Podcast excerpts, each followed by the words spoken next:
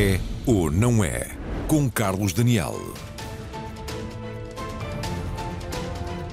Muito boa noite e bem-vindos. Faltam cinco dias para começar o Campeonato do Mundo de Futebol, o primeiro que se realiza no Médio Oriente, concretamente no Catar. Trata-se da mais controversa escolha de sempre para a fase final de um Mundial, por forçar uma competição no inverno, a meio de uma época na Europa, mas sobretudo devido a três outras questões particularmente sensíveis: o respeito pelos direitos humanos no país, a morte de milhares de trabalhadores na preparação da prova e o sistema corrupto que dominava a FIFA quando da escolha do local desta competição. Vamos debater tudo isto mais à frente neste É É, também com o contributo de Miguel Poiares Maduro, que foi presidente do Comitê de Governação da FIFA, mas não por muito tempo, e do professor de Economia Pedro Brinca. Para começar, vamos medir também as possibilidades de sucesso da seleção portuguesa, as escolhas já assumidas por Fernando Santos e esse ciclone que resultou da entrevista recente de Cristiano Ronaldo em Inglaterra. A propósito, deixo a notícia de que a RTP vai transmitir na íntegra essa entrevista, aqui precisamente na RTP1, uma parte na quinta, outra na sexta-feira, sempre a seguir ao telejornal. Comigo em estúdio tenho desde já o Oceano Cruz, treinador de futebol, antigo internacional português. Como treinador esteve no último Mundial da Rússia, como adjunto de Carlos Queiroz na seleção do Irão. Também ao lado do Oceano, Raquel Vaz Pinto, bem-vinda de volta, professora, investigadora também investigadora sobre o tema futebol, no contexto das relações internacionais e uma apaixonada pelo jogo, gosto sempre de o referir por ser verdade. E o António Tadeia, jornalista e comentador RTP, há muitos anos a acompanhar a seleção portuguesa na RTP. Em direto tenho também eh, nesta primeira parte do programa dois dos mais destacados treinadores portugueses. A todo momento teremos contacto com o Vitor Pereira, atualmente no Brasil, onde treinou o Corinthians ao longo do último ano. Desde já também o contacto é possível com Carlos Carvalhal, atualmente a trabalhar em Espanha no Celta de Vigo. Boa noite a todos e muito obrigado. Carlos Carvalhal, eh, começo contigo e com esta pergunta de alguns milhões de euros. Portugal pode ser campeão do mundo? Pode sonhar com isso? Boa noite. Uh, pode, pode sonhar. Uh, na, minha, na minha opinião, não é uh, um claro favorito, mas é um candidato sem dúvida. nós dizer que Portugal é melhor que o Brasil, não é. Dizer que se Portugal pode ganhar ao Brasil, pode. não é melhor que a Alemanha, mas pode ganhar a Alemanha, pode ganhar a qualquer seleção. portanto, Portugal está na, num grupo de, digo eu, de seis sete equipas que, que uma delas vai, vai ser campeão do mundo. Portugal é uma das seis, sete melhores equipas do mundo em termos de seleção. Neste Mundial, eu apontaria como França, Alemanha, Espanha, Brasil, Argentina e Portugal como, como candidatíssimos a ser, a ser campeões do mundo. Obviamente pode haver surpresas, eh, claro que sim, mas eu creio que hum, o potencial destas equipas é superior às outras e com alguma naturalidade uma destas poderá ser campeã do mundo e Portugal está englobado, está dentro deste lote de, digamos, de candidatos. E o que é que pode ser decisivo, Carlos, para o Mundial correr melhor ou menos bem à equipa portuguesa? Eu creio que o fundamental numa competição deste género é, é, Portugal jogar como equipa. E como equipa significa que, que é mais do que 11 jogadores. Uma equipa são ligações, são, são, é efetividade, é emotividade, é conexões, é bom futebol é futebol positivo, é toda a equipa a atacar, toda a equipa a defender, eh, estar sempre pronta eh, a dar resposta a todas as situações difíceis de cada jogo. E as equipas que têm este, este digamos, este caráter, este traço, têm muitas mais hipóteses de, de seguir em frente. E Portugal, eh, com o talento que tem individual, só tem que, acima de tudo, fazer um ajustamento coletivo, emocional e, de, e, de, e no fundo de ligação para que, para que possamos ter um grande Portugal com um grande futebol e, e com vitórias.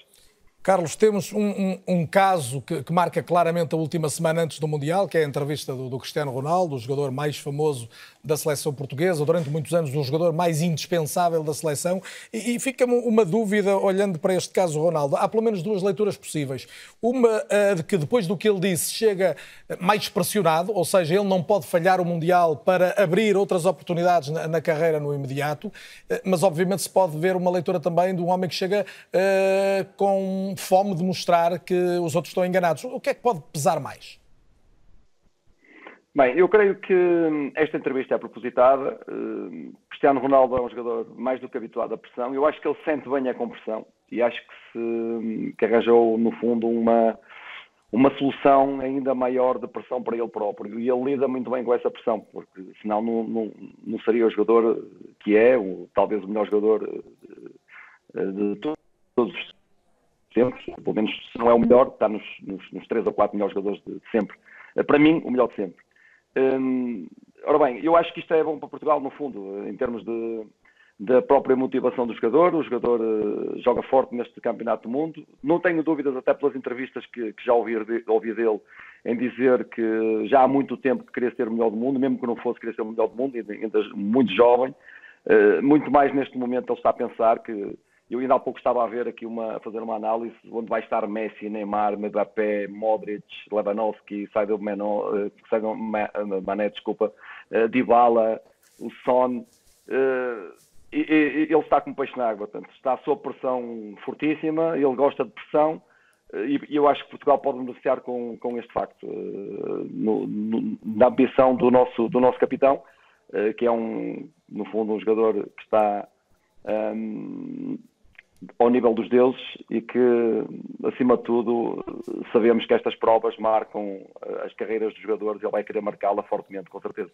Carlos, peço-te que fiques só mais uns minutos connosco, até porque gostava que acordasse a tua, a tua experiência a trabalhar nos Emirados, concretamente, numa zona próxima desta onde se vai jogar o Mundial e o que é que significa jogar o Mundial lá nesta altura do ano. Eh, mas partilhava aqui esta reflexão sobre Ronaldo e Portugal com os meus convidados em estúdio. Oceano, um, ehm, Ronaldo, ao dar esta entrevista, criou um problema à seleção ou não muda no essencial o que, o que iria acontecer? Eu acho que no essencial não muda, mas o que é certo é que há um problema que foi criado com esta entrevista. Se olharmos para o timing desta entrevista, vendo as coisas do lado do Cristiano, é o timing certo, porque é o timing que ele sai de Manchester e que, vai, estar, vai estar um mês, um mês e pouco fora. E no meu, no meu ponto de vista, a minha forma de analisar, esta entrevista é mesmo para partir a corda. Portanto, é uma entrevista de alguém que já não quer voltar, já não quer voltar a Manchester em termos eh, de olhando do, do, lado da seleção nacional.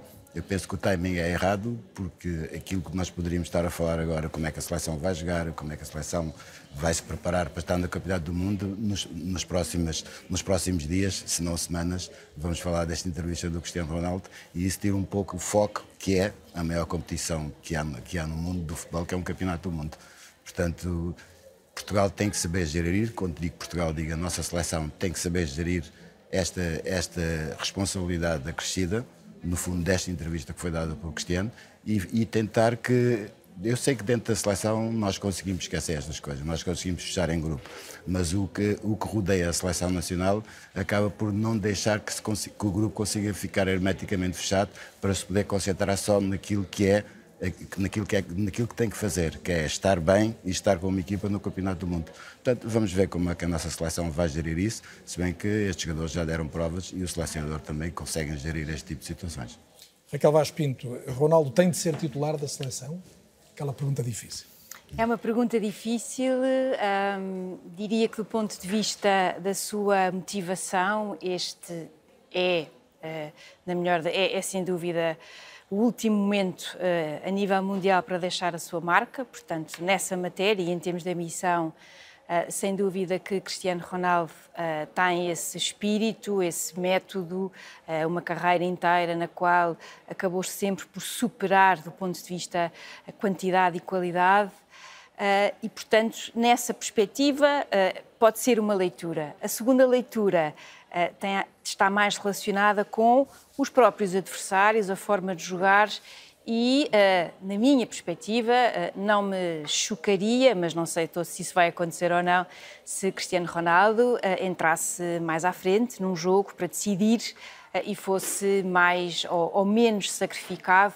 Nós temos alguns jogos muito difíceis, talvez o jogo, até pela forma de jogar do Uruguai, seja aquele que até fisicamente seja mais desafiante. Uh, mas eh, eu não me chocaria de todo e penso que até seria talvez até uma boa gestão uh, deste jogador, que é, para todos os efeitos, um jogador muito especial para Portugal e para a seleção portuguesa. Cristiano Ronaldo começará em princípio como titular, António. Isso é para ti um dado indiscutível?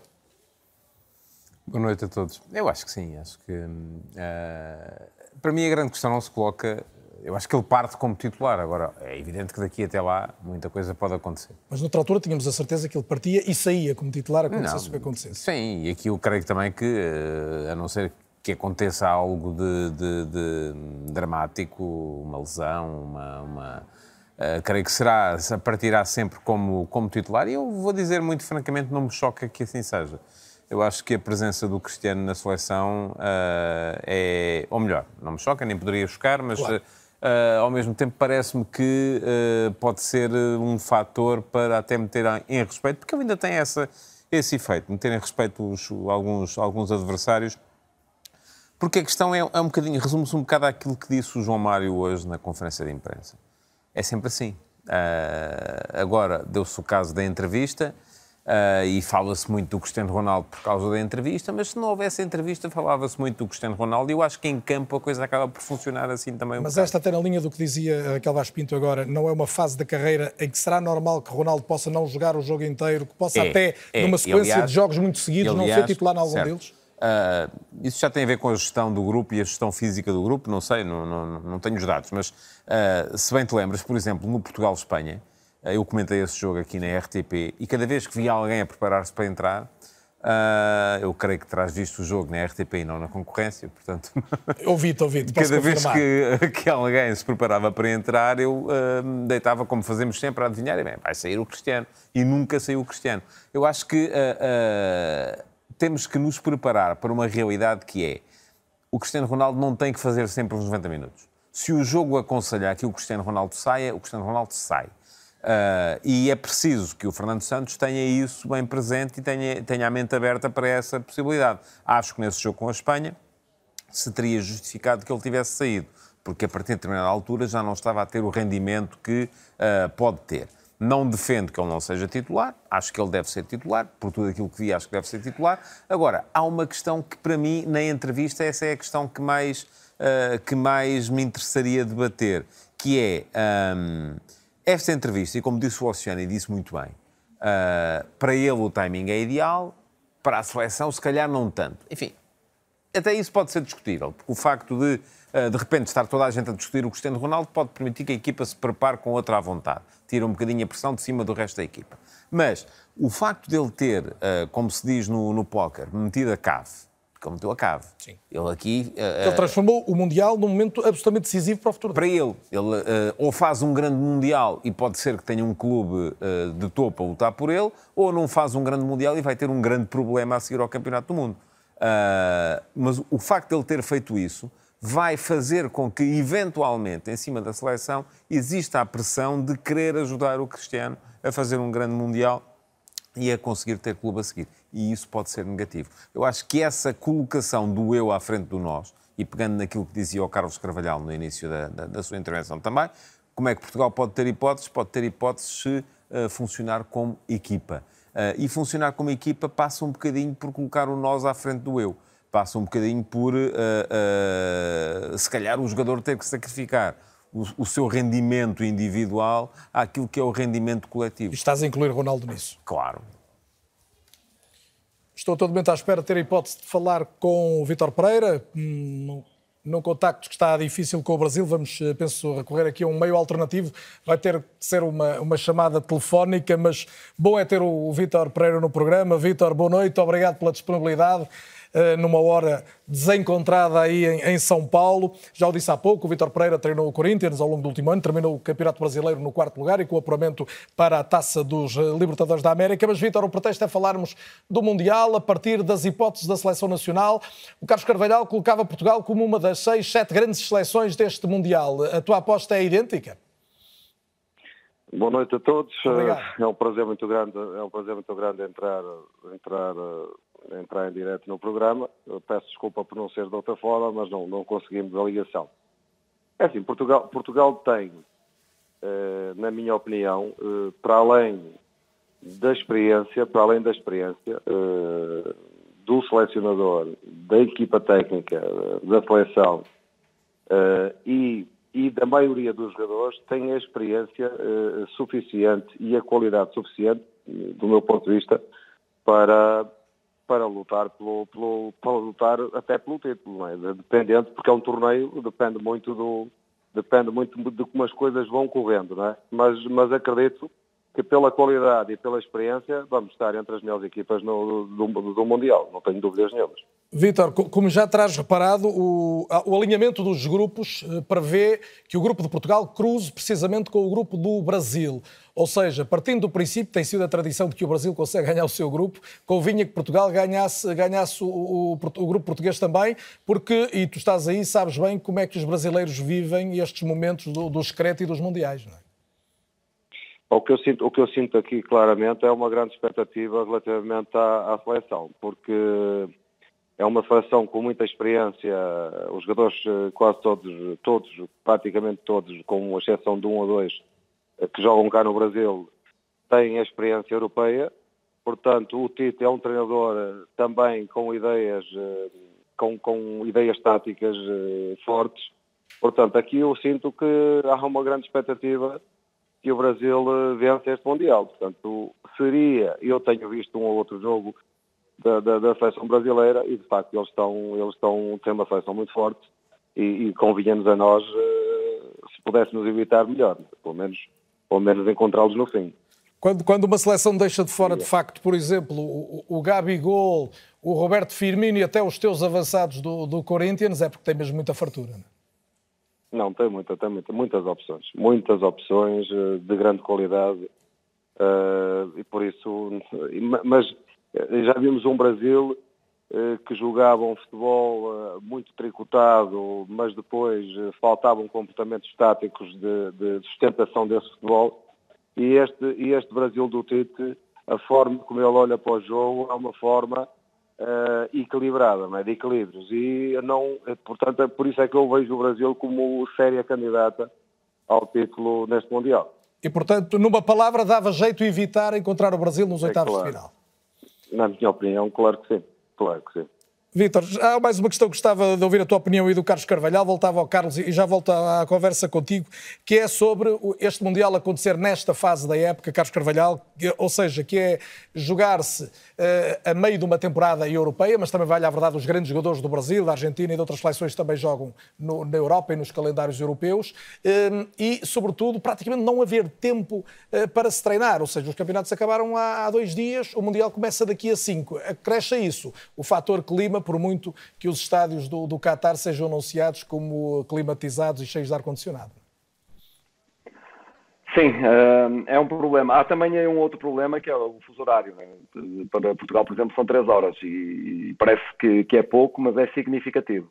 E uma adaptação, olha, se todas as pessoas fossem como eu, eu demoro mais ou menos uma hora, uma hora, uma semana por cada hora de, de diferença de fuso horário e demora sempre quase três semanas, ou demorava três semanas a adaptar, portanto custava-me sempre um pouco. Ah, e há, obviamente, que o organismo de cada jogador responde de forma diferente. E eu também, por exemplo, na altura que estava, eh, que estava no Dubai, eh, em que fazia muitas viagens, da outra passagem que eu tive lá, eh, cada vez que eu viajava de Portugal para, para o Dubai, ou a maior parte das vezes fazia febre. Eh, portanto, isso para dizer que há implicações. Fazia febre tinha a ver com a mudança de clima. Portanto, muitas vezes saía daqui com 10 graus, 8 graus, 7 graus e chegava lá com 29, 30, eh, quando, eh, evidentemente, não, não era mais, mas isso teria sido no, no, em, em, agosto. Portanto, há aqui algumas adaptações que são necessárias, não só ao fuso horário, como também ao clima, à umidade. Felizmente, é nesta altura, porque se fosse período de, de, agosto e setembro a umidade tinha uma influência muito grande também no, no rendimento dos jogadores. Era, era, impossível, exatamente. Não é impossível porque há campeonatos lá de correr, as equipas jogam, né? Parte-se é completamente, ali a partir dos 55, 60 minutos, as equipas ficam completamente partidas. Uh, tenho alguma expectativa para ver como é que as equipas se vão adaptar, vão jogar ali entre 28, 30 graus.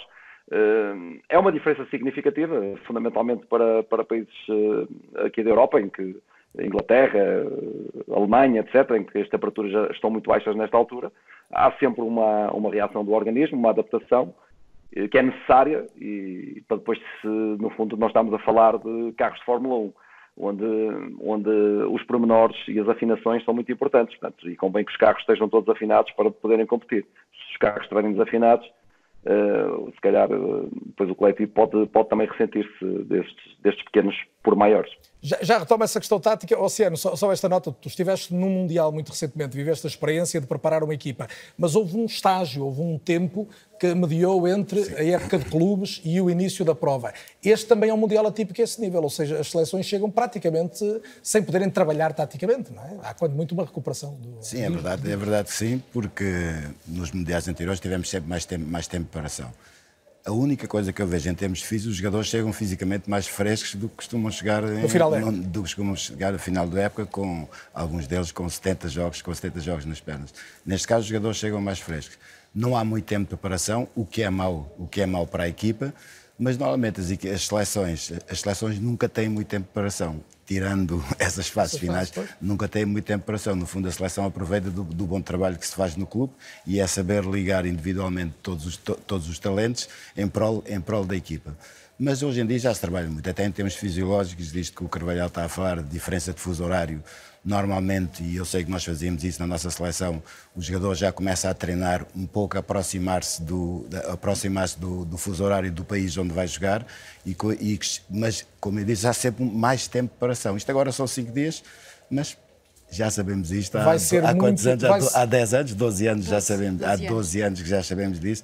Eu acho que as coisas, se houvesse alguma coisa para discutir em relação, a, em relação ao inoportuno que é este campeonato do mundo, já se tinha se ter discutido há muitos anos atrás, não é agora e, em cima e, do acontecimento. E este tende a ser, sem querer entrar demasiado na tecnicidade do jogo, o Mundial mais dependente por essa via dos jogadores e daquela dimensão estratégica, ou seja, daquilo que o treinador pode preparar para cada jogo em concreto?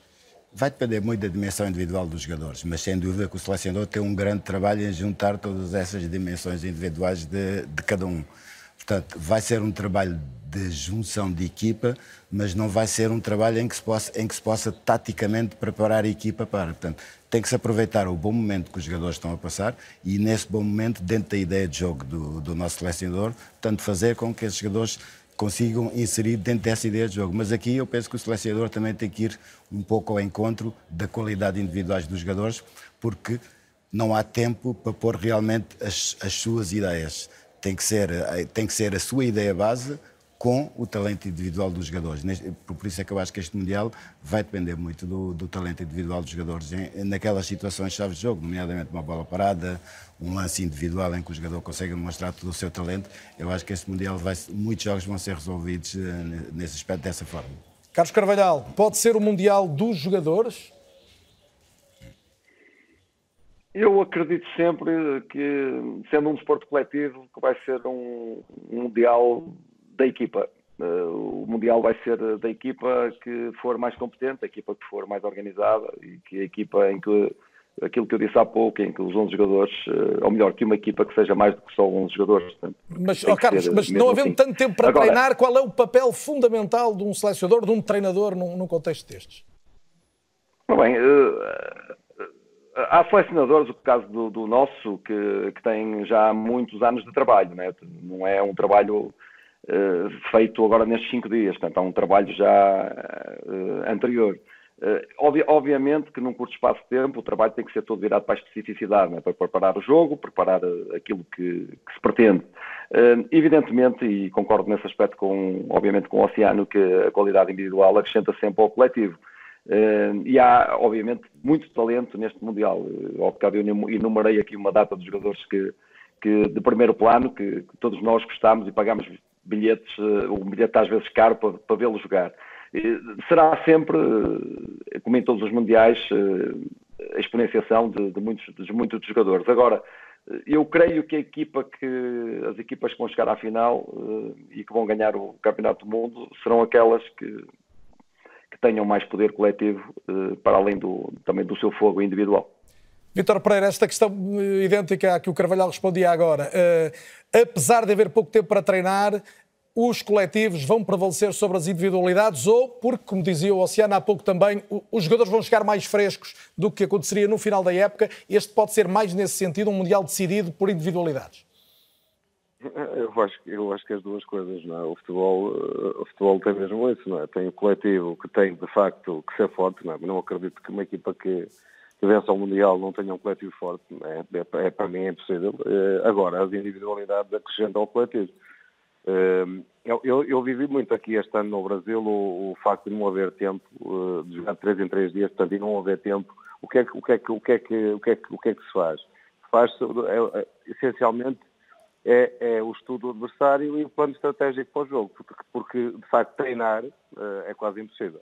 Depois, uh, eu tive a experiência de jogar a final da, da, a final da Champions Asiática no Qatar, já no, nos estádios novos, porque eu já, já porque foi, foi quase, foi quase a primeira experiência naqueles estádios, é assim, a temperatura, apesar de facto não é, não, e, numa, e mais ou menos desta altura, uh, uh, o calor, uh, sente-se o calor, aperta, não, não tenho dúvidas nenhumas. Eu, e eu, este tempo tão curto, por exemplo, a seleção brasileira eu sei que se concentrou em Turim, na, na, na, em Itália. Portanto, nesta altura em Itália, a temperatura não tem nada a ver com a temperatura do Qatar.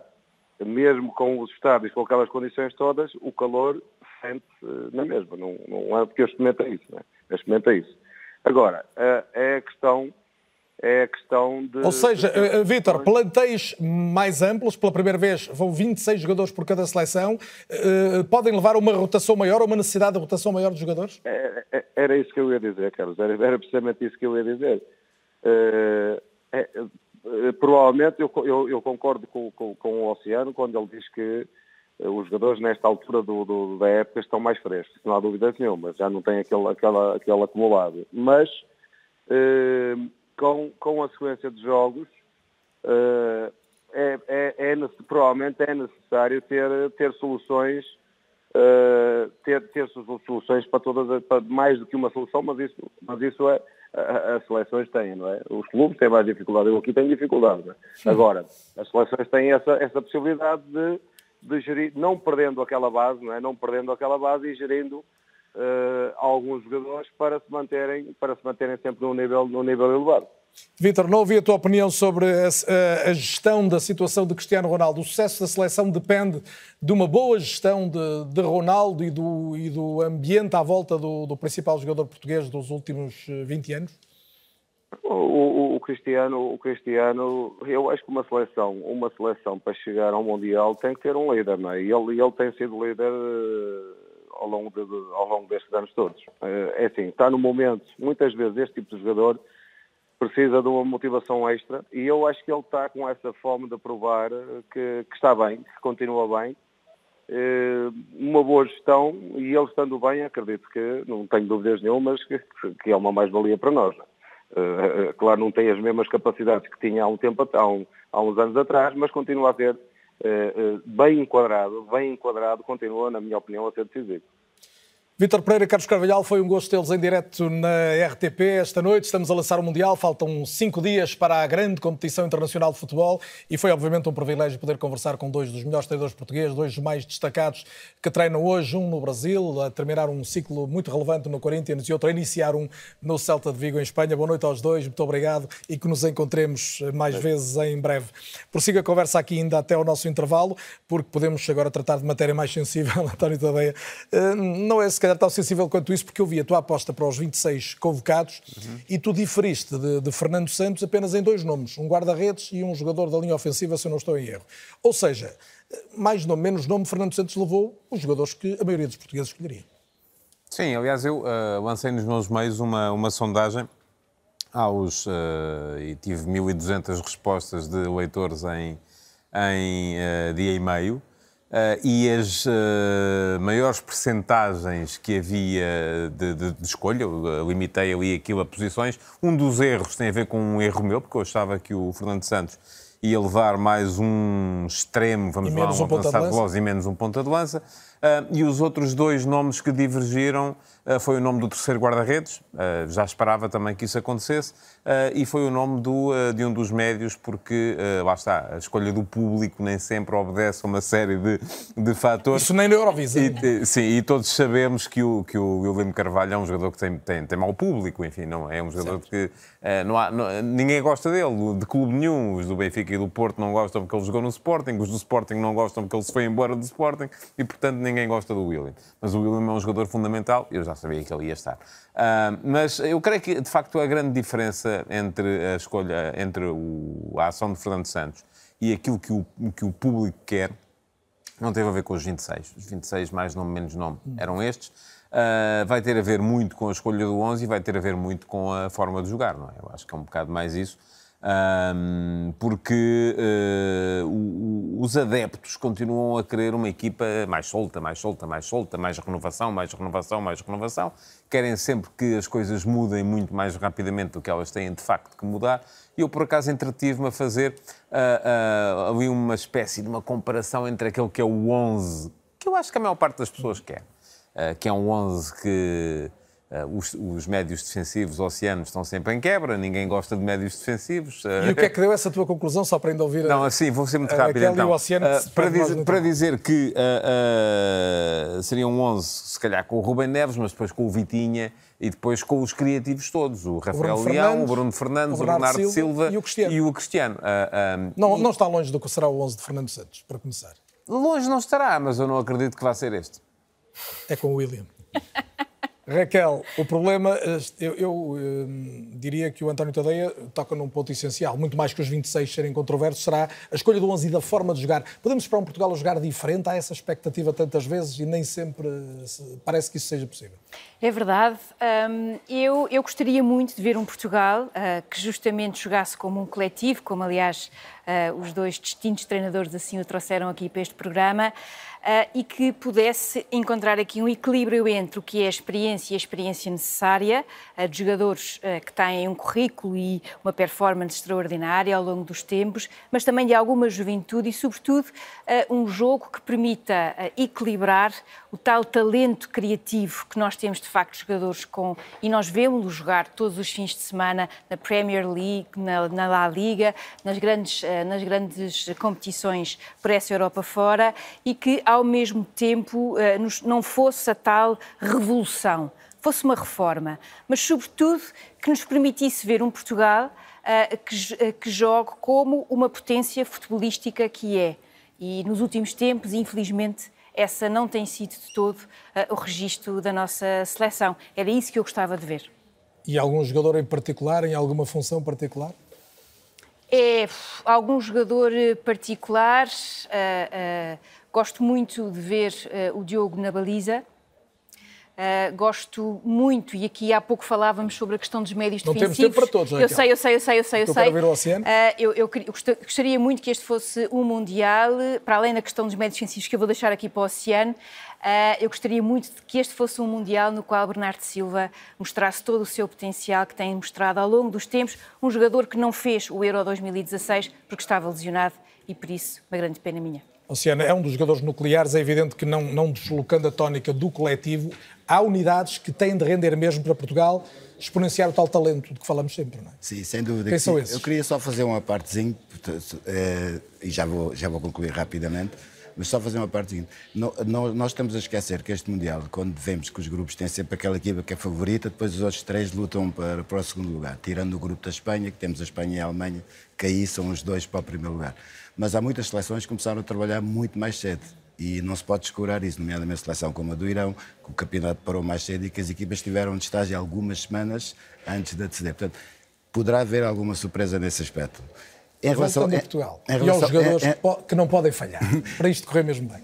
Para mim, os jogadores que não podem falhar, o Cristiano Ronaldo, o Bernardo Silva, e o, e o, e o, e o, e o, e o, Ruben, e o, e o Ruben na defesa. São os três jogadores que não podem falhar. Ruben Dias. E o Ruben Dias. De resto, vai depender um pouco do, do nosso selecionador, como estávamos a falar. Jogamos com dois médios defensivos, num 4-4-2, como temos jogado quase sempre ou ele vai arriscar em jogar só com um pivô número 6 e libertar as, aqueles jogadores tecnicamente mais evoluídos.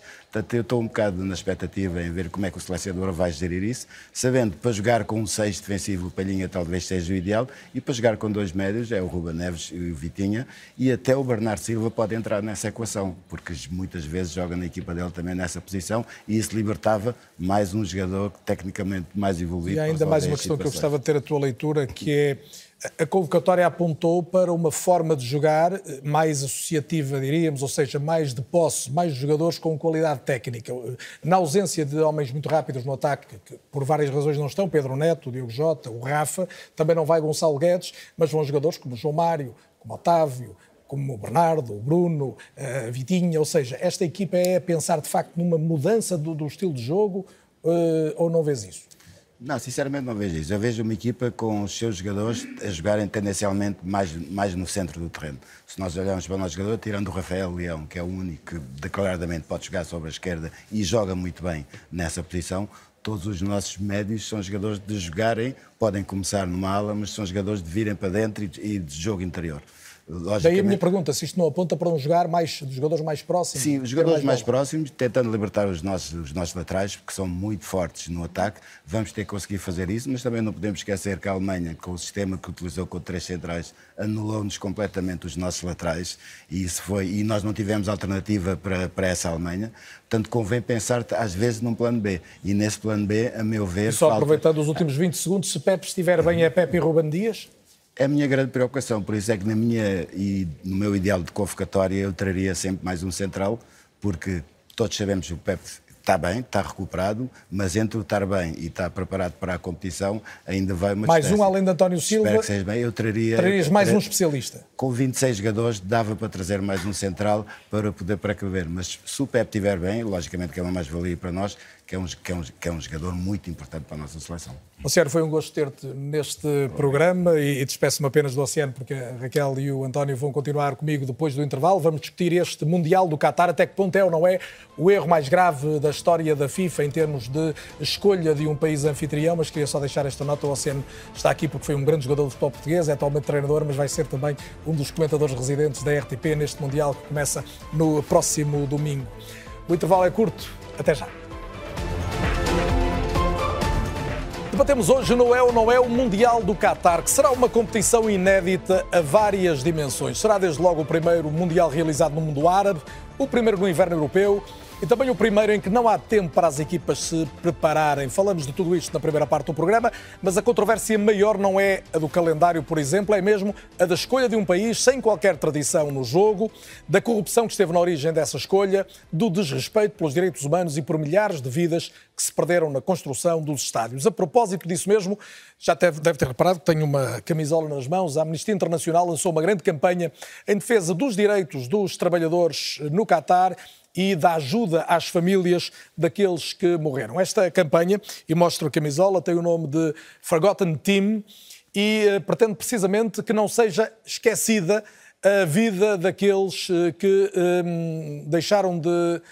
A vida, as vidas que se perderam nos trabalhos de preparação deste Campeonato do Mundo. A camisola é, como facilmente se percebe, inspirada nos coletes dos trabalhadores as cores não o iludem e vale a pena mostrar também que por trás há uma referência com o número 4 ao artigo da Declaração Universal dos Direitos do Homem que remete precisamente para os direitos a um trabalho digno e é isso que é recordado então neste projeto em concreto.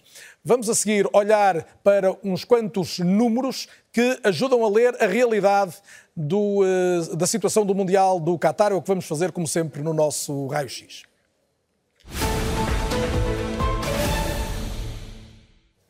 E vamos começar por ver então o investimento colossal que o regime do Qatar fez para ter este campeonato do mundo. Contabilizadas todas as obras, aponta-se para uma, verba a rondar os 200 mil milhões de euros. Para se ter uma ordem de grandeza, isto representa toda a riqueza que é produzida em Portugal ao longo de um ano, ou seja, o PIB português aproxima-se precisamente deste valor, que é um valor a rondar os 200 mil milhões de euros. Houve um grande investimento em estádios, há oito estádios completamente novos, com design moderno, uma tecnologia absolutamente inovadora, há ar-condicionado, portanto, um sistema de refrigeração para os próprios jogadores sentirem a possibilidade de jogarem eh, em condições de temperaturas próximas dos 30 graus, sendo que alguns dos estádios têm prevista uma reconversão para se transformarem, por exemplo, em hotéis e há mesmo alguns que podem ser verdadeiramente desmantelados.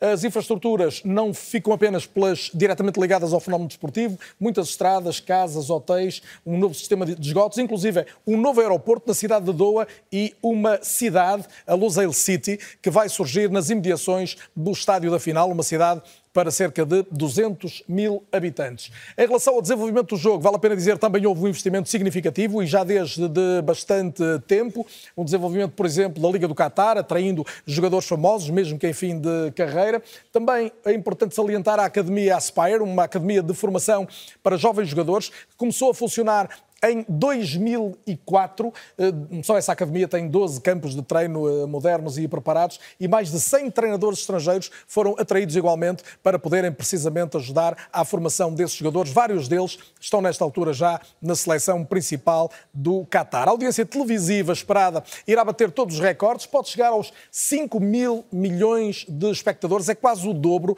da audiência registrada no Mundial da Rússia há quatro anos apenas. E é o que tudo indica, a FIFA está no bom caminho para bater também o recorde de receitas em mundiais, podendo ultrapassar os 6.400 milhões de dólares, como vamos ver também no quadro seguinte, isto no ciclo de 2019 a 2022, graças a direitos televisivos, essencialmente, e também receitas de marketing.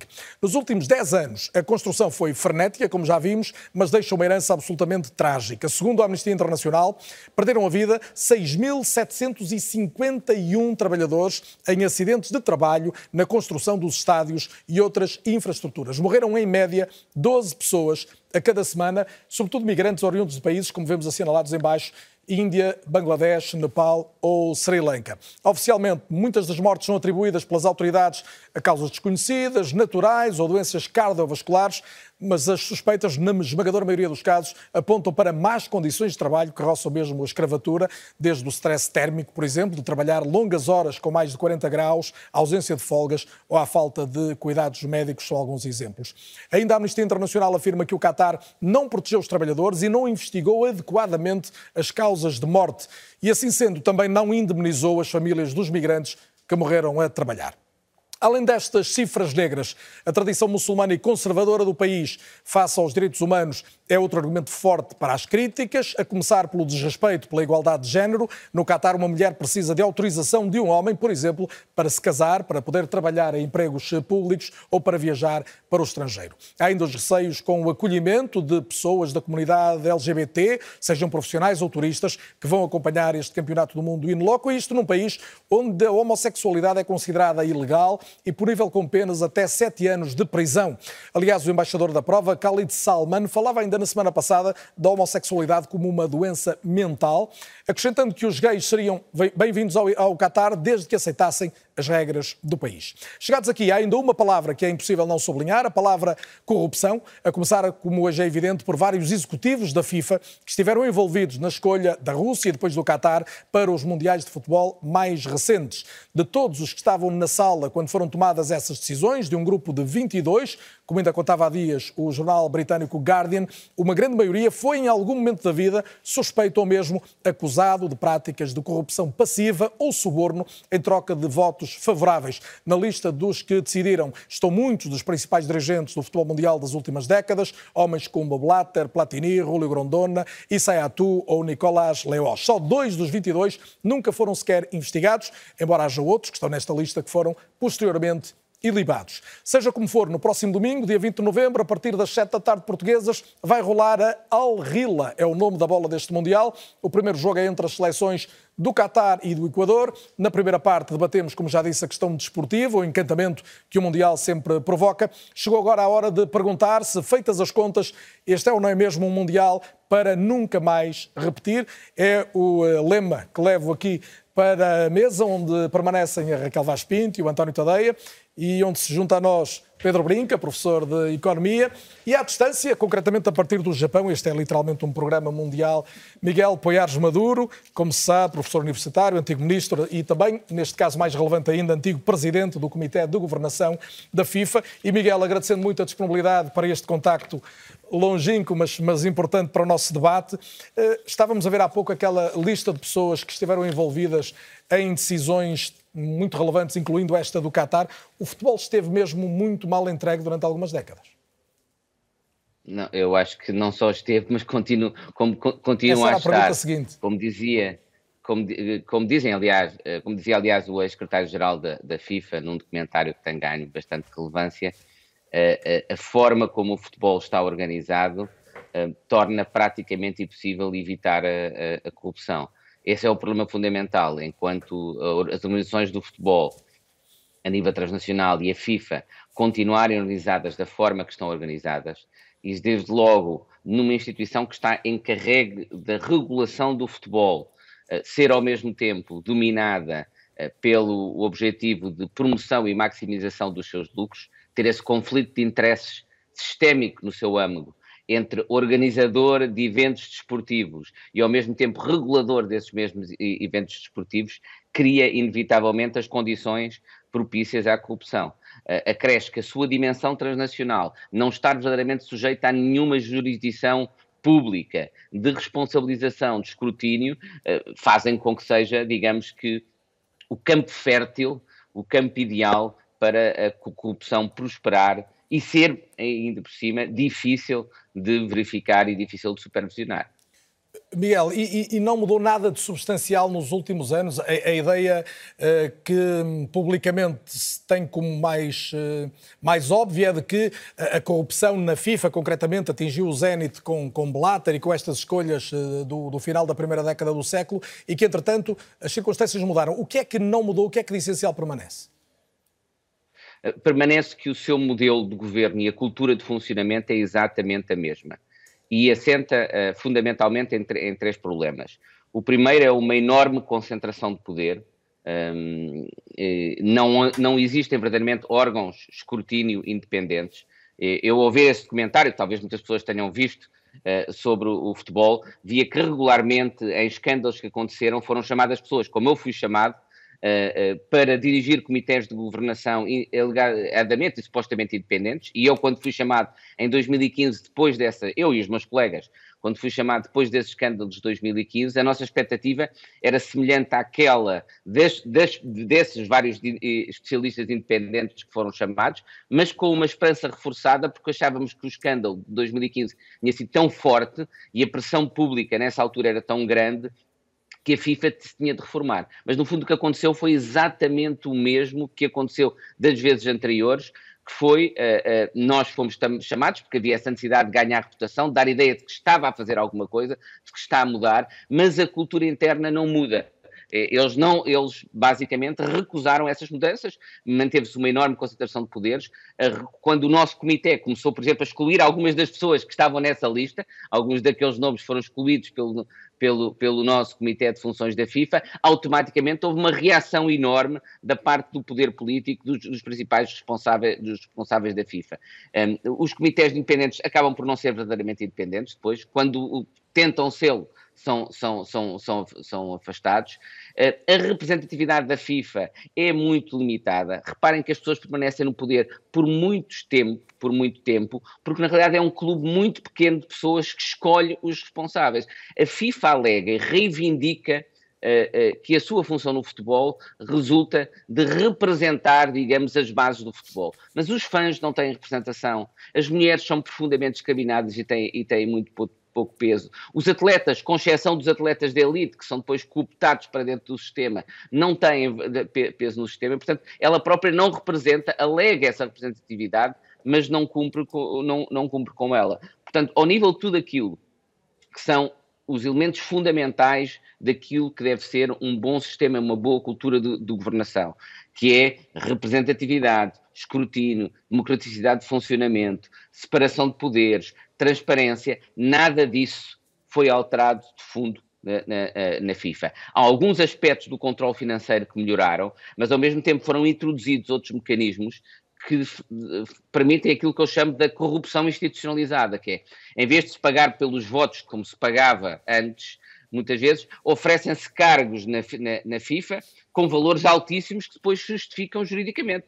Basta ver que um dos casos que aí está, que acabou por uh, uh, recentemente o Tribunal Suíço entender que não havia discriminação, é um caso em que o Sr. Platini recebeu mais de 2 milhões de euros por alegadamente funções que ninguém sabe exatamente quem, quais foram. Mas como, como, uh, entretanto, houve um reconhecimento entre a FIFA e o Sr. Platini, e a FIFA é uma entidade, uma associação privada, a dizer que ele realmente tinha esse contrato, ele pode receber 2 milhões e isso não é considerado corrupção. E, portanto, há uma espécie de institucionalização da própria corrupção. Raquel Vaz Pinto, ouvimos o Miguel Poiares Maduro traçar aqui um, quadro, um, eu diria mais realista do que pessimista ou otimista, é realista, é a realidade que, que ele conheceu de perto. Um, tínhamos há dias Blatter a dizer a escolha do Qatar foi um erro, a empurrar também algumas responsabilidades para Platini, que ainda agora era aqui citado. O, o futebol não aprende? Uh, o futebol tem, o futebol porque é justamente um negócio extremamente lucrativo. estamos aqui todos a falar entre pessoas que gostam muito de futebol. Não, não, eu gostava é, de deixar isso bem claro. É uma nota prévia que podemos fazer todos, uma declaração de interesses comum ao Miguel Pérez Maduro, ao Pedro, ao António, obviamente, e a nós. Como qualquer atividade económica que é extremamente rentável, o futebol tem, obviamente, um imenso potencial para a corrupção. Uh, e, sobretudo, com estas características institucionais que o Miguel destacou. Ou seja, nós estamos a falar uh, de, de, um desporto no qual uh, o regulador é, ao mesmo tempo, uh, aquele que quer aumentar, distribuir, redistribuir a própria rentabilidade do desporto. Isso é um conflito de interesses de natureza intrínseca e que acaba por minar muitas destas decisões, seja ao nível da FIFA, seja, por exemplo, é mesmo ao nível da UEFA. Ou seja, nós, ainda me recordo, quando estive aqui, neste, justamente neste programa em que debatíamos a Superliga e o projeto da Superliga, e e, ao mesmo tempo, a própria UEFA foi avançando um conjunto de outras medidas uh, que não é bem, não lhe chamemos Superliga, mas que acabam por questionar a questão do mérito. Ou seja, nós todos vemos jogos de futebol apaixonadamente e uh, jogos que, por vezes, nos últimos 5, 10 minutos viram completamente. E essa incerteza e essa, esse aspecto do futebol é particularmente relevante. As questões relacionadas com este Mundial uh, são questões que foram decididas há 12 anos, ou seja, nós estamos a falar desde logo de uma atribuição dupla. Em 2008, em Tóquio, a FIFA decidiu que ia avançar com duas, uh, dois anfitriões decididos ao mesmo tempo. Primeiro a Rússia em 2018 e depois o Qatar em 2022. E eh, logo aqui tivemos uma grande, uma grande mudança. E depois também, mesmo em relação ao Mundial da Rússia, reparem como eh, a Rússia, eh, em 2014, quando apresentou o seu logo do que seria o Mundial, apresentou um mapa bestial no qual já estava incluído no território russo a, a Península da Crimeia, que tinha sido invadida naquele ano. Portanto, nós estamos aqui a falar uh, de questões concretas nas quais a política e o futebol, evidentemente, se cruzam e se sobrepõem, e um, eu destacaria uh, duas intervenções que a mim me pareceram muito razoáveis e sensatas. Aliás, dois alemães. O primeiro, Philipp Lahm, um dos grandes jogadores uh, que nós tivemos nos últimos tempos e que agora está envolvido na organização do próximo Campeonato Europeu que é na Alemanha, uh, e que escreveu um artigo no, no, jornal The Guardian, que é muito interessante, e ele, fala, ele, ele olha para este problema de uma forma muito sensata. E outra figura que eu também gostaria de destacar, outro alemão, que é Jürgen Klopp, uh, que, uh, de forma muito taxativa, referiu que tivemos 12 anos, ou seja, o problema está na decisão, o problema está num conjunto de promessas que foram avançadas e agora que nos aproximamos da realização deste Campeonato do Mundo, o problema, a questão, uh, e para tentar responder à pergunta de origem, uh, na minha ótica, é sem dúvida um erro crasso e um erro grave da FIFA. Já tivemos outros no passado, talvez destacar o Mundial de 78 uh, eh, na Argentina, no tempo da ditadura militar. É ao nível dessa decisão?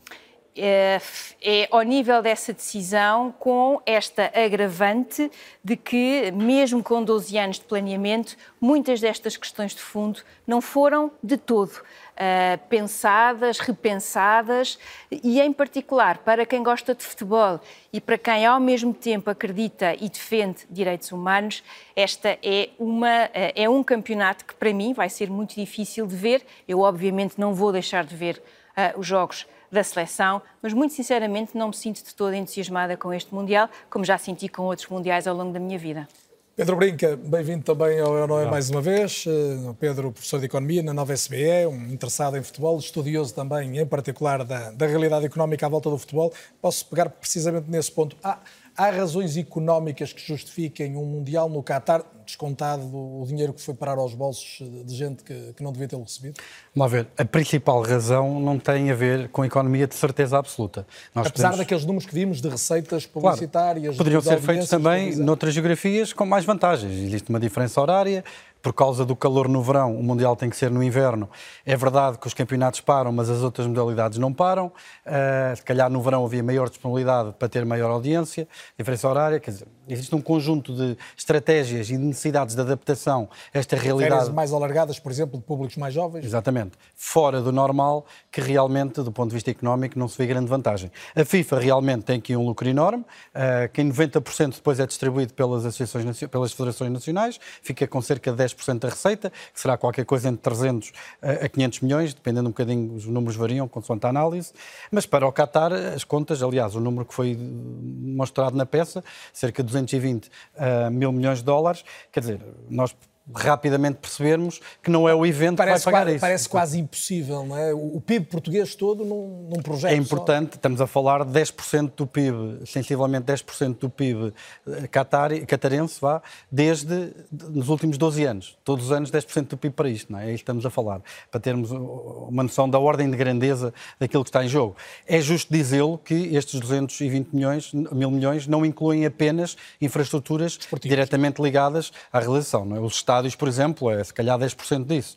Uh, inclui, por exemplo, um novo aeroporto, inclui um novo sistema de metro, autoestradas, quer dizer, existe... É uma nova cidade, como eu lembro. Uma nova cidade, inclui todo um conjunto de estruturas que foram projetos de obras públicas que foram incitados, segundo, entre aspas, a desculpa ou com a motivação uh, do Mundial e lá está, também era um dos pontos em que assentava a candidatura, era a capacidade transformadora não é? que esta candidatura poderia ter para a sociedade catari. A grande, ou, catarense, a única grande vantagem que eu vejo aqui, estratégica, que na minha opinião, porque isto foi um projeto de governo catarense, era impossível uma federação de, relativamente pequena, com poucos atletas, com poucos meios, uh, ter um projeto desta envergadura. Isto foi um projeto do governo, um projeto de país, é claramente um projeto de legitimização da imagem do país perante a comunidade internacional. É aquilo que nós hoje em dia o chamamos é de... político. É político, 100% político. E é fácil fazer as contas.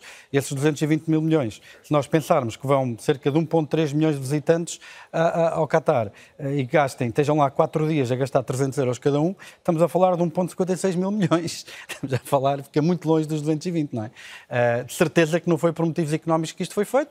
É aquilo que hoje em dia se chama sports washing. Estava a falar há bocado da ditadura de 78, foi um caso triste de, sport, de sports washing da, da, ditadura de Jorge Videla. Já tínhamos visto, não foi nada de novo, vimos Os Jogos Olímpicos 36, Os Jogos Olímpicos 36. É? E o Mundial houve muitos, quatro e... é? houve, muitos, houve muitos mais eventos desse tipo. Por o isso... Mundial 82 é atribuído à Espanha numa altura em que ainda havia a ditadura claro. de Franco. Temos os Jogos Olímpicos de Beijing, também. Em 2008. E existem muitas razões e muita necessidade. E o Mundial da Rússia, que é o exemplo mais próximo. Aliás, foram os dois em pacote, não é? Exato. Aliás, e existem muitas razões para eles precisarem deste sports washing, porque vamos lá ver, eh, eles têm um conjunto de violação de direitos internacionais, que já também mencionaste há bocado. Uh, houve um que não foi tão explorado, mas para as pessoas lá em casa terem uma ideia, eles têm um sistema laboral que até janeiro de 2020, em termos legais, na prática, estas coisas ainda se verificam. Os empregadores eram, na sua maioria, os patrocinadores dos vistos dos trabalhadores que iam para lá fazer todas estas obras. Estamos a falar de um país que tem cerca de 2 milhões e 800 mil. Uh, 2 milhões. Uh, 2 milhões e 800 mil pessoas, mas apenas 300 mil são residentes são catarenses, são locais, o resto são eh, expatriados que estão lá a, a, trabalhar. E as empresas e os empregadores do Qatar são os patrocinadores desses vistos e podiam, inclusive, negar a saída dos trabalhadores do próprio país. Podiam, por exemplo, impedir os trabalhadores de ir trabalhar para outra empresa. Já vamos ao que vai ser o Mundial, como é que vai ser a realidade no Qatar, mas ainda no caminho para aqui chegar, António, e, e li alguns dos textos que publicaste ao longo dos últimos tempos e, e, retomaste muito do que foi o processo de investigação à volta destas escolhas e, e deixavas uma pergunta que, que é difícil ter resposta, é porque é que em devido tempo não se mudou? Quando se percebeu que estas atribuições eram mais do que suspeitas, concretamente esta do Qatar, havia tempo para isso, não é? Porque é que não aconteceu? Pois, uh, ah, um, bom, deixa-me primeiro uh, só uh, atalhar aqui um bocadinho relativamente àquilo que tem estado a ser dito. o Dr. Poiares Maduro tocou no, no, no, no ponto que tem a ver com a, a, incompatibilidade do modelo de governação do futebol mundial. E quem descobriu este glitch no, no, no sistema foi um senhor chamado João Avalanche que foi quem percebeu que uh, poderia perfeitamente trocar uh, votos por negócio. Foi ele que percebeu como é que se poderia eternizar e já estamos, desde que ele chega à presidência da FIFA, uh, 74, que é 74, exatamente. Uh, 74, que estamos a assistir a este tipo de situações. Uh, aliás, logo naquela altura são atribuídas as, as organizações do uh, Mundial de, de 82 à Espanha, do Mundial de 78 à Argentina. Uh, a Espanha já teve um Mundial em democracia, mas foi atribuído ainda durante a ditadura de, de, de Franco. Uh, 78, a Argentina do, do, General Videla. Mesmo 86, o México aparece depois. É o México do PRI, corrupção, de, de, toda a gente sabe como é que aquilo funcionava, já dos narcos, que aparece a substituir a Colômbia, que tinha sido a. Um, a nação primeiramente designada para organizar esse campeonato do mundo e, portanto, este sports washing, aliás, já vem desde o tempo da Itália de Mussolini em 34, para falarmos só das questões das atribuições do campeonato do mundo. Mas dito isto, porque as pessoas depois tendem muito a perceber as coisas mal, eu não estou com isto a justificar, ai, como já se fez, então agora bora lá fazer. Não, não acho bem. Uh, acho que o Mundial no Qatar não tem nenhuma razão para existir. Não devia acontecer. O, o, que é mais grave? Mais grave, claro, é morrer gente desde logo. Como é? é evidente. E, mas descontada a morte do, dos trabalhadores na, nas condições que, que, se suspeita que ocorreram, eh, temos a questão da violação, violação dos direitos humanos, temos a questão de uma escolha que, do ponto de vista do futebol, não faz sequer eh, muito sentido, e temos o processo. Uhum. Pronto, e em relação a esse processo, que era sobre isso que me estavas a perguntar. Um Quase todos os 22 votantes tiveram problemas com a justiça. E tu destacaste isso ali há bocado no raio-x.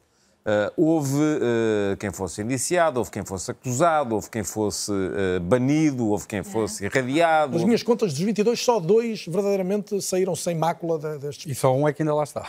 Pronto. E só um lá está. Agora, a questão é que depois, isto, isto, tem a ver com o tal relatório. Garcia, que o juiz Eckert, o juiz alemão Eckert, tentou depois também uh, a mando da FIFA, manter em, em, dentro da gaveta, porque alegadamente poderiam, poderíamos vir a, a, a, violar o sigilo das testemunhas, e então até que houve uma fuga de informação.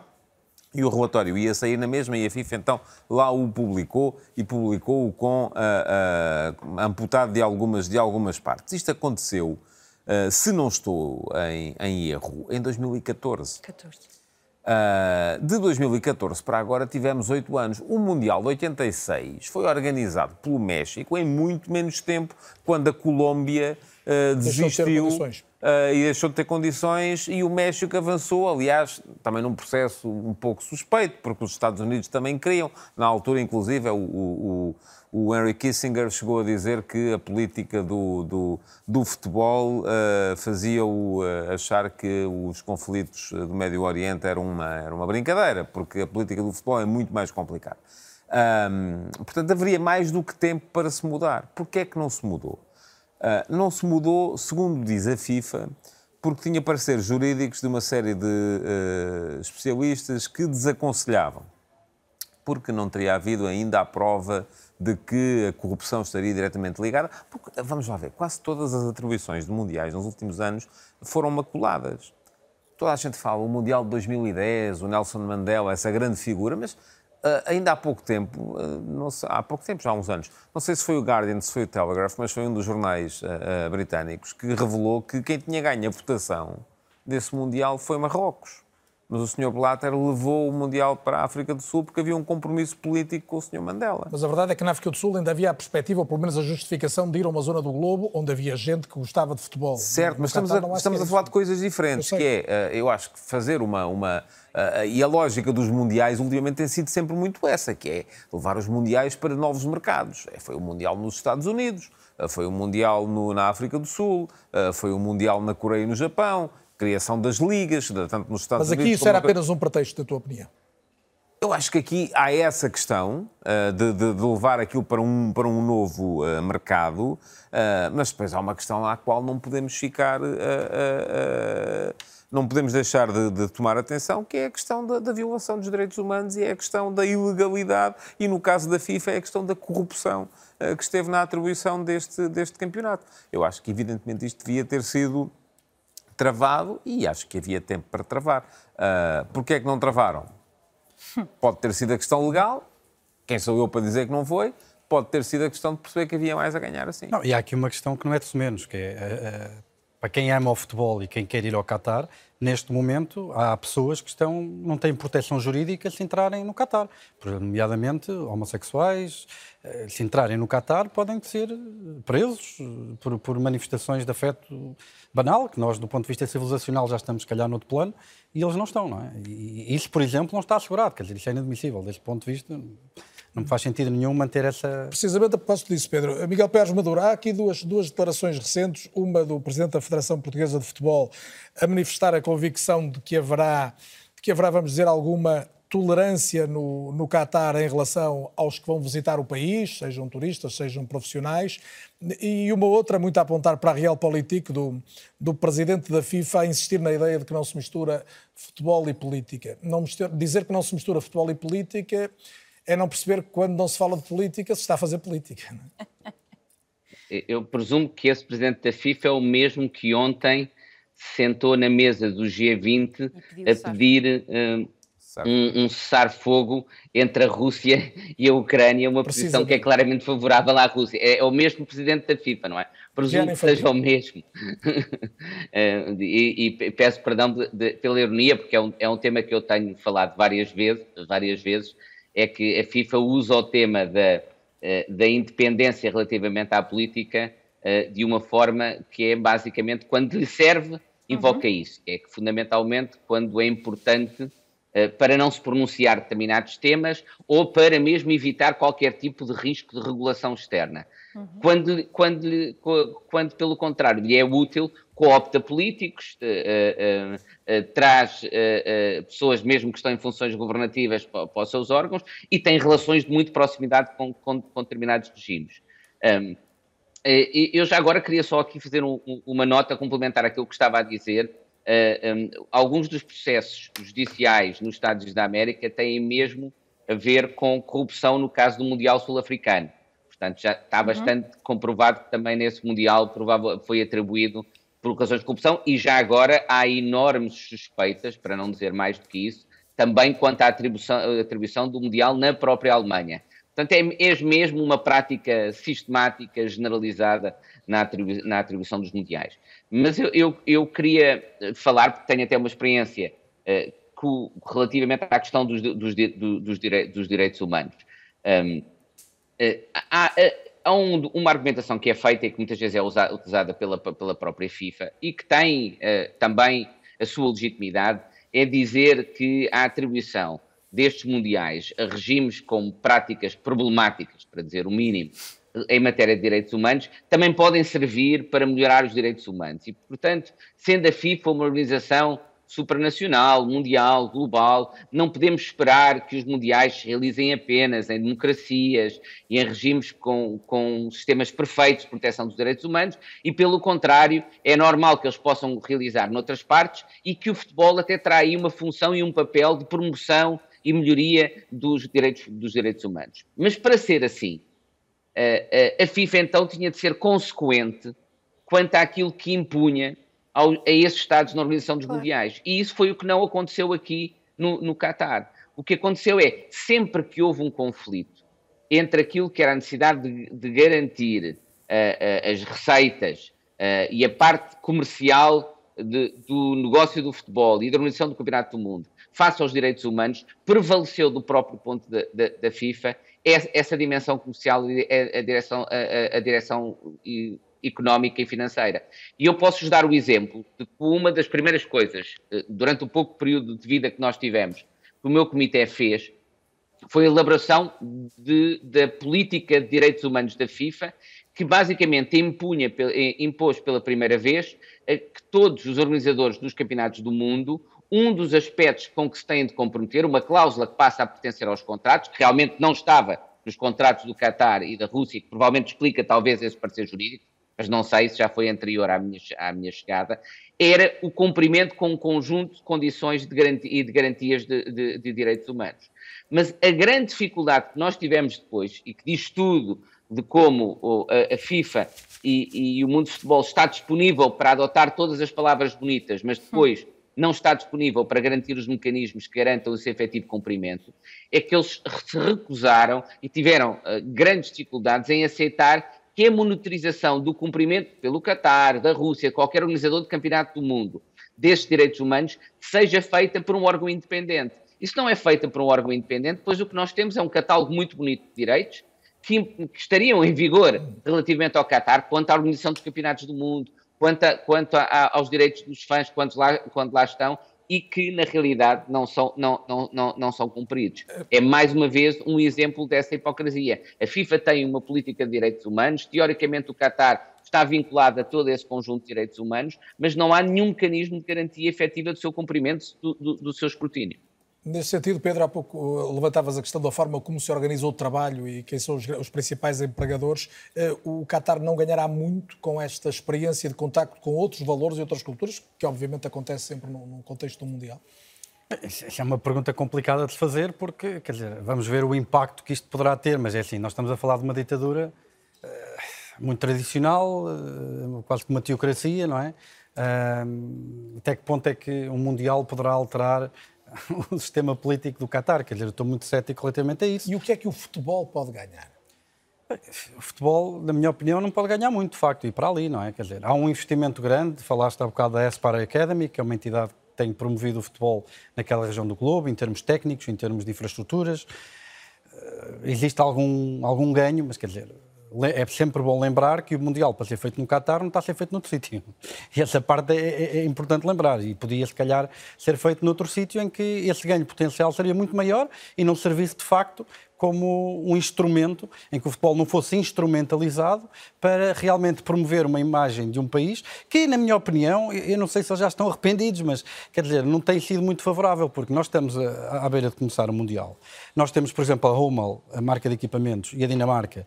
Quer dizer, a Dinamarca vai jogar com equipamento de protesto. Uhum. Eu tenho a certeza absoluta que aquilo que nós mais vamos ver durante este mês e meio vão ser, de uma maneira ou de outra, várias ações de protesto em, em nome dos, da violação dos direitos humanos, etc.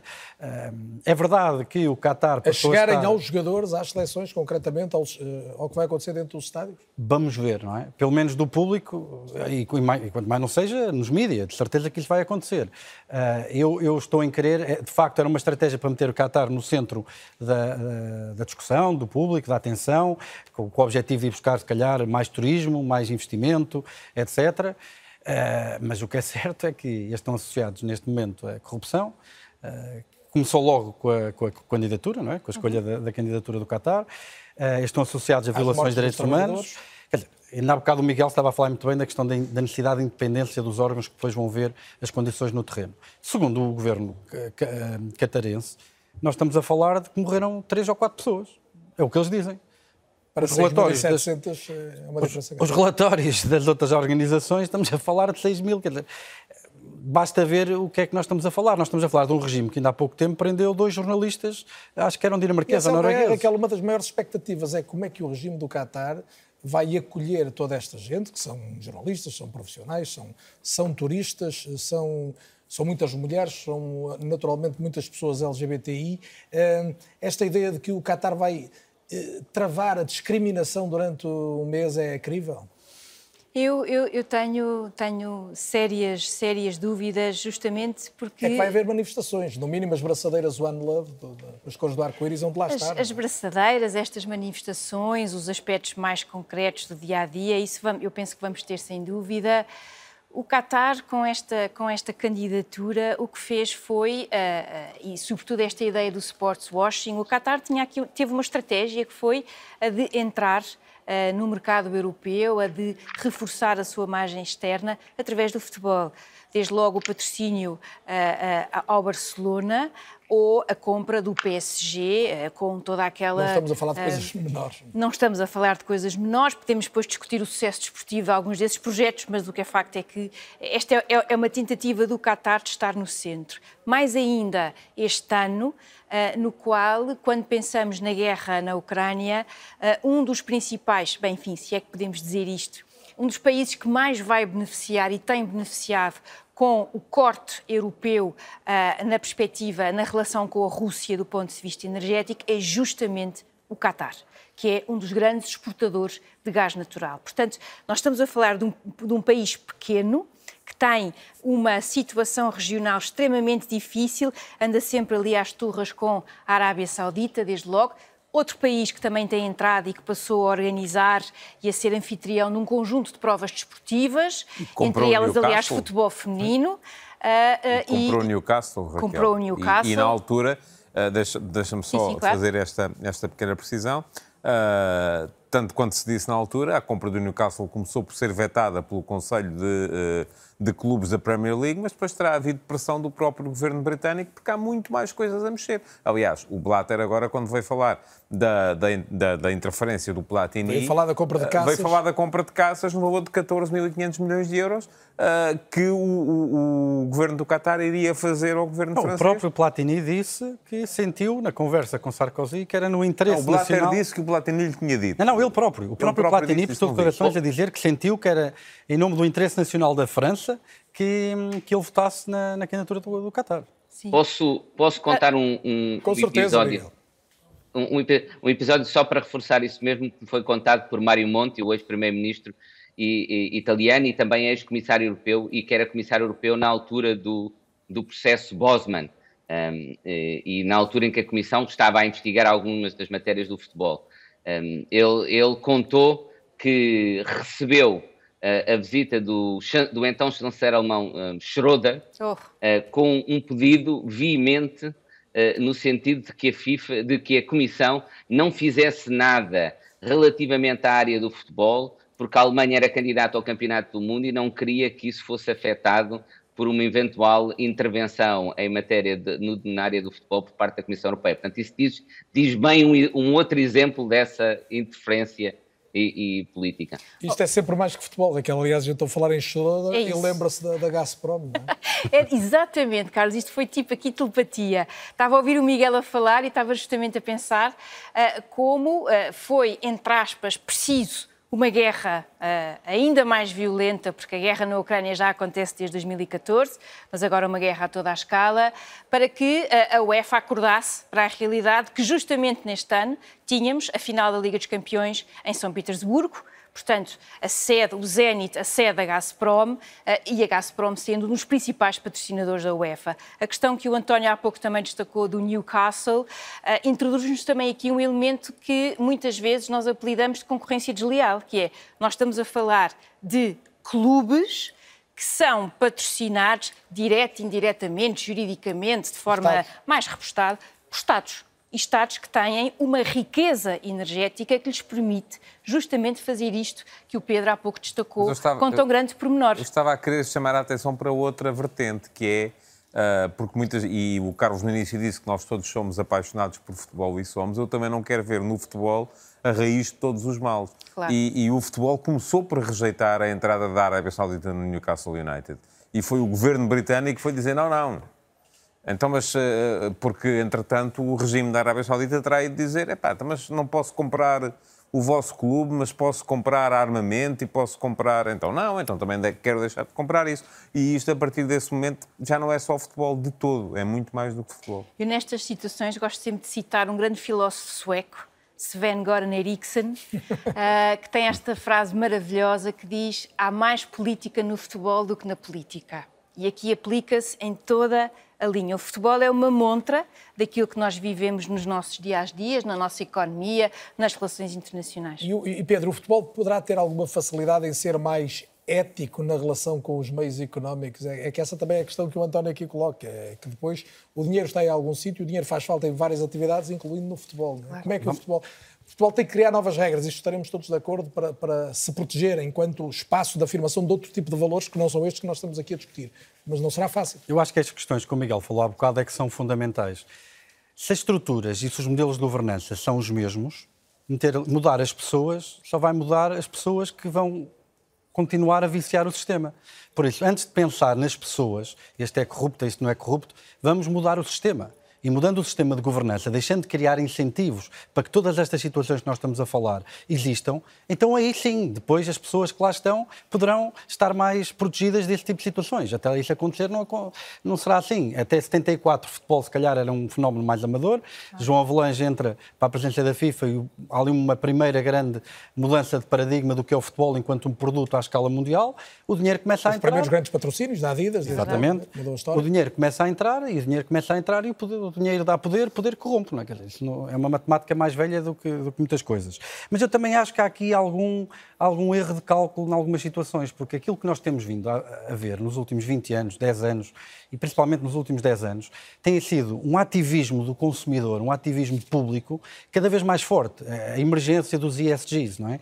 das preocupações com a, com a vertente ambiental, com a vertente de governança, mas também com a vertente social. Um, não é à toa que, não é só por uma questão de parecer bem que eh, eh, estas vertentes da governança social e ambiental já são importantes para as empresas. São importantes para as empresas porque as protegem de um risco de boicote de consumidores, porque hoje os consumidores são muito mais ativos e usam o ato de consumo como um ato político, ok? Que era uma coisa que se calhar não se, não se via tanto há uns anos atrás. E, e eu não sei se muitas destas, destas iniciativas uh, não, não poderão, espero eu, uh, cair um pouco em desuso, em função precisamente também desse maior ativismo uh, das pessoas que, no que, fundo, que aumenta a exigência em relação somos nós todos, somos nós todos que financiamos isto.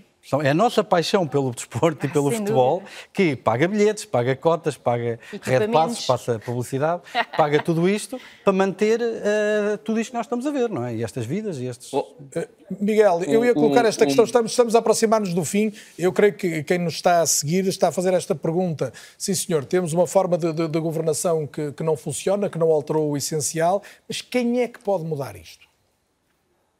Eu acho que pode ser a União Europeia. Mas só antes disso eu queria dizer duas coisas muito breves. A primeira, relativamente ao, ao que o Pedro estava a dizer agora. Ele tem, ele tem muita razão.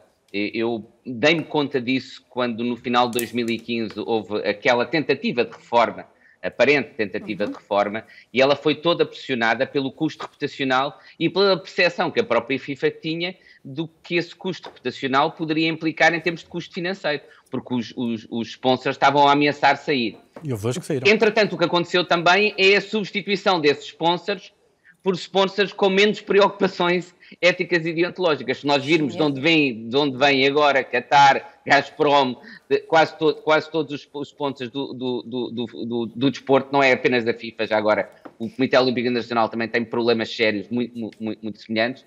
Há essa substituição. Portanto, esse é o problema. Até que ponto é que isso, é que isso vai, uh, uh, vai conseguir ser eficaz ou não?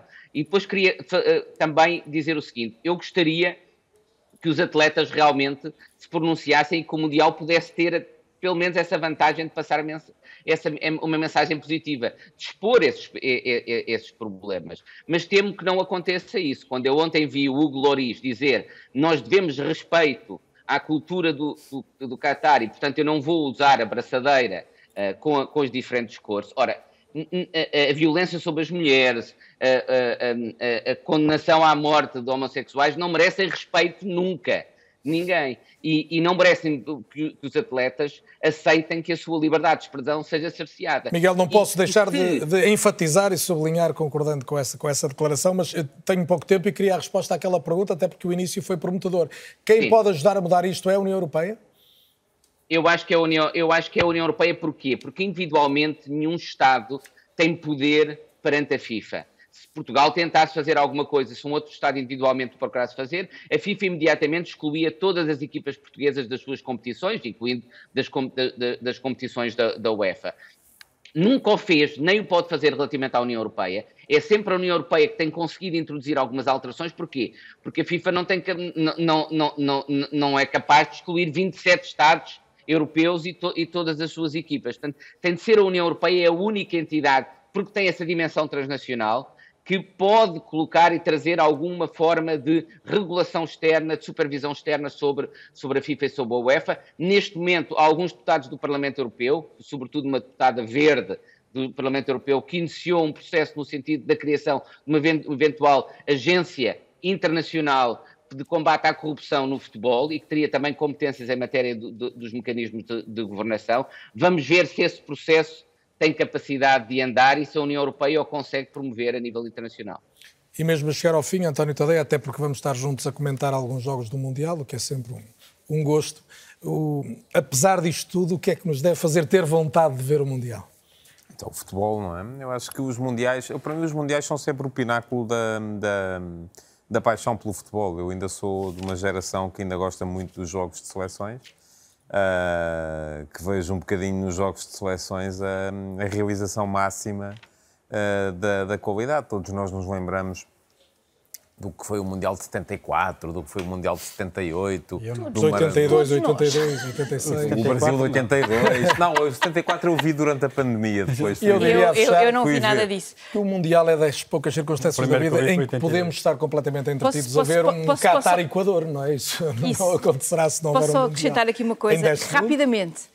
Um, para mim vai ser ver uma geração de jogadores, para quem este vai ser o último Mundial, e em particular um jogador que eu admiro profundamente, que é Busquets, da seleção espanhola. Posso colocá-lo ali no pódio junto de Messi pode, e Ronaldo? Pode, pode. Ficam lá os três bem, esses e outros que fazem falta e que já ou não jogam ou não podem estar, mas além desses muitos outros, mas sem dúvida grandes jogadores voltam a correr nos relevados para nosso prazer, nosso dos que gostam do jogo, o que não nos faz esquecer que há questões mais importantes que o futebol. Como alguém disse um dia, muito inteligentemente, o futebol é apenas a coisa mais importante das menos importantes da vida.